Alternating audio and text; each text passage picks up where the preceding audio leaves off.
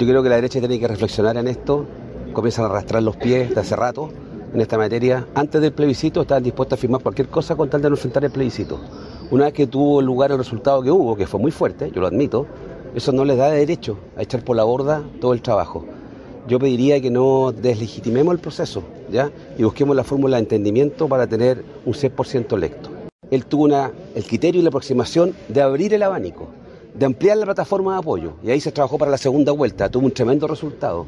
Constituyó su primer gabinete, que incorporó al socialismo democrático.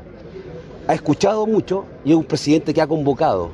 Y en lo que estamos haciendo acá hoy día es ponernos de acuerdo en la forma en que vamos a trabajar, en que vamos a generar las confianzas. No ha sido fácil. Hace un año, muchos de los que estamos acá competíamos por representación popular. Competíamos con candidatos presidenciales distintos. Y lo que hemos hecho en estos ocho meses, uno puede mirarlo. Todo negativo o lo mide con optimismo y mirando hacia adelante. Yo soy un optimista, creo en el, en el, presidente, ha hecho un esfuerzo genuino por incorporarnos, por ampliar la base social. En consecuencia, aquí estamos los que, los que quisieron venir a trabajar acá. Aquí no se excluye nadie del gobierno del presidente Gabriel Boric, ni de los gobiernos locales, ni de los gobernadores.